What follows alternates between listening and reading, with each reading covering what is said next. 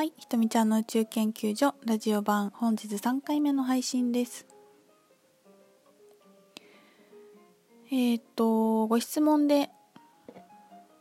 まあ、顔出しするかっていうお話ですよね。写真を公開したいんだけどなかなか勇気が出なくてっていうどうしなんかひとみちゃんどんなきっかけで公開して、まあ、その時何か心配事ありましたかっていうのだったんですけどで私のそのきっかけは、えー、本郷そみさんのスピプロであの顔出ししてブログ書いたりしようね、まあ、するみたいな、まあ、のがあって、まあ、それがきっかけでした。うーんとまあそれ、まあ、ちょっとソミさんの意図を私がきちんと汲み取れてこの時お話で今お話できるか分からないんだけど私が受け取ったことだとまずその自分の顔を出すっていうのは結構みんな恐怖なことが多いと思うんですよね最初はね。でそれってありのままの自分をもう世界にさらけ出すっていうことの一歩だと思っていてもちろんその顔出してどうのこうのっていうんだけもあるしもうなんかこうすっぱだかのまま世界に飛び込むことの一歩みたいなところはあると思っていてそのチャレンジっていう効果大きいなと思いますね。もう顔出ししたしたらねなんてことないから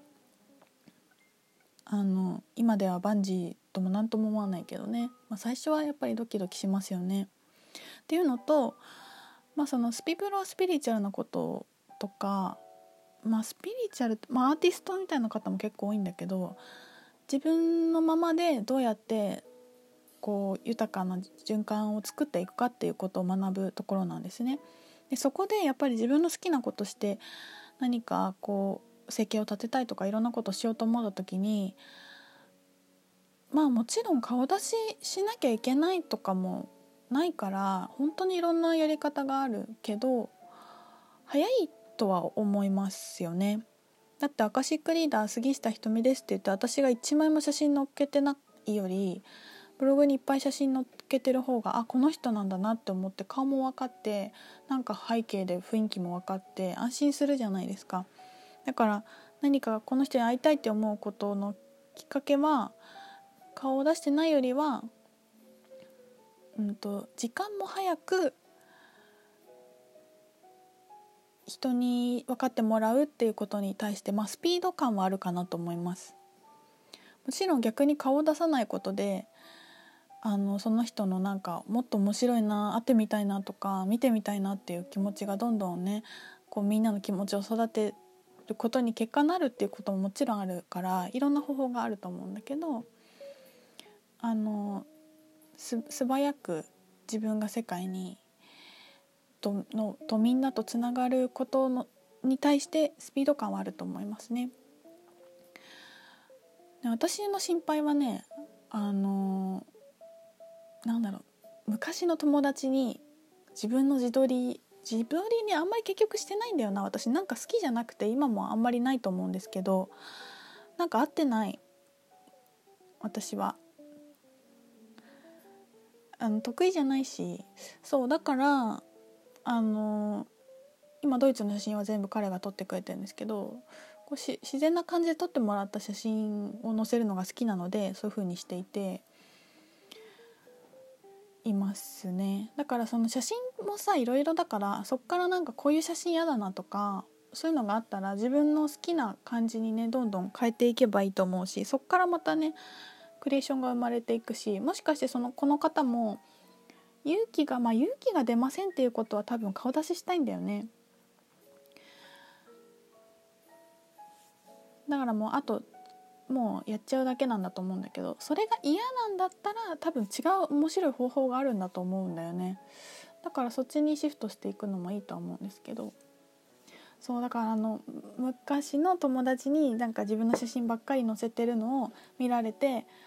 ちょっと「ひとみちゃん大丈夫?」とかって言われそうっていうのが一番怖かった。最初はね。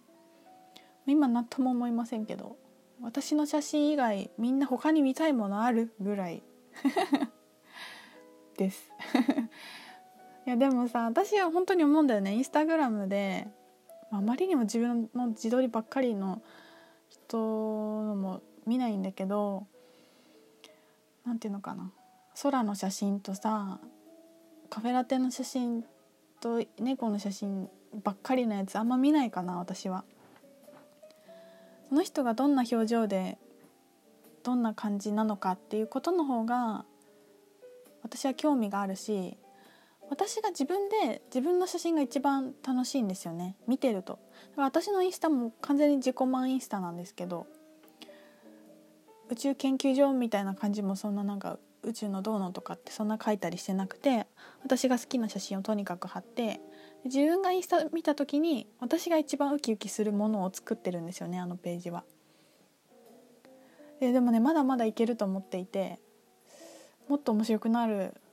なってあの面白くしようと思ってるんですけどそうだからその自分がブログとかなんかそういうのを書いている時に自分が読者だったらどっちがいいかだよね。読んでる側としてあ顔が乗っかってた方がいいな。でもこの方ね私の写真楽しく拝見してますって書いてくださってるからそれがやっぱり好きなんだよね。まあでもこのご質問いただいてますけど多分もう3日ぐらい経ったらガンガン写真上げて始めてるんじゃないでしょうか。そんなエネルギーを感じますね。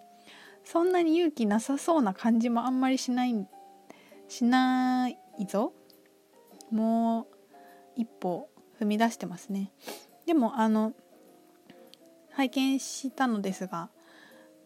誰かとこう3人とかでね写真とかを上げてたからそんな写真がやったっていう感じでもないんだよね。いやもう全然ね勇気が出ないっていうのも撮った後の私進歩したなっていうのを感じるためにあるので大丈夫だ。やってみよう。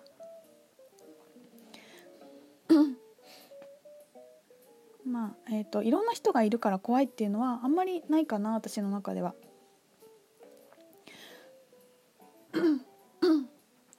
すいません。そうあの素敵な必要なご縁しか引き寄せない設定にしているので今のところ問題なしですって書いてて私もそうだな。まああのなんか変な人来た時はねなんか理由があるんですよね、まあ、自分の、まあ、エネルギーだからなんか理由あるしなんか気づくきっかけがあることとかなので。うん別に今のとこ何もないです。まあああうん気にしてないかな。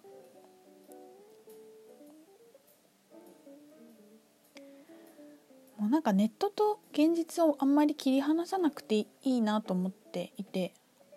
これどなたかも言ってたんだよな。その時いいなと思ってインプットしたんだけど。どっちもリアルなので。こうなんかこうなってるとリア充とかなんかネットの社会でしかリアルなんかネットしか充実してないとかなんかいろいろ言うけど別にどっちもねどっちがリアルでどっちがリアルじゃないとかそういうのないと思うから。なんかネットでなんか来る変な人来た時はね多分普通に道歩いてても来るんだと思うんですよね。エネルギーだか引き寄せてるから。私高校生の時に変質者に会ったことがあったんだけどもうねこの人生の中で一番引き寄せの法則活用してたなって思うんですけど今思うと。もう毎日のように変な人見る時があってそれってだんだん変な人見ないと不安になるんですよ。まだ出てないぞ今日。これから来るのかみたいな。だから見るとあ今日変な人いた。なんか今日それでおオッケーみたいな。なんかもうわけわかんないよね。見てちょっともうこもう多分これ以上の人はないだろうなっていう安心。なんかこう自分を傷つけて先に傷つけておいて安心するみたいなサイクルとちょっと似てると思うんだけど。やっぱ意識すると本当にね寄ってくるよね。いいことも悪いことも。うん私はあんまり怖いっていう不安は特にありません。はいこんな感じで答えになってますでしょうか。えー、お便りありがとうございます。皆さんも、えー、ご質問あればあのお答えしますので送ってくださいね。はい。えー、あそうちょっとお知らせなんですけど東京でのアカシックの講座の日程が決まりました。はえっ、ー、といつだったっけな？5月の最終週の火水です。いつだよってね、えー、5月29日火曜日が東京であえっ、ー、とね横浜でやることにしました。入門講座です、えー、次の日5月30日はえーと、同じ講師のしのさんと共同開催でであの服部恵里さんも来てくださいます。代表のねエリさんが来て、えーと、3人講師でお迎えして、えー、特訓講座を、えー、都内の会場でやることになりました、えー、東京の講座はちょっとこじんまりやりたい気分だったので、えーと、定員が5人ぐらいですね。すごい少ないので気になってる方は早めに、えー、特訓講座は10人ぐらいかな定員が。まあこっちもエリさん来るから多分すぐ埋まっちゃうと思うんだけどえー、気になっている方は、えー、東京で横浜でお会いしましょう、えー、岐阜での講座は5月3日。特訓講座は次の日の5月4日、え岐阜でも開催してする予定ですします。はい。えーと次の配信はもう日本帰ってきた時なのでまた面白いお話を皆さんにしたいと思います。いやちょっと話したいこといっぱいあるな。あのねクリスタルを買ったのちょっとその多分届いてると思うから日本帰ったら。その話とかいっぱいしたいと思います。はい。では皆さんもこんな感じで終わりますがあそうだコズミックワードもね私まだ日本にお持ち帰りすることになりそうですが届いてない方楽しみにしててくださいでは今日も皆さん良い一日を聞いてくださってありがとう。またねバイバイ。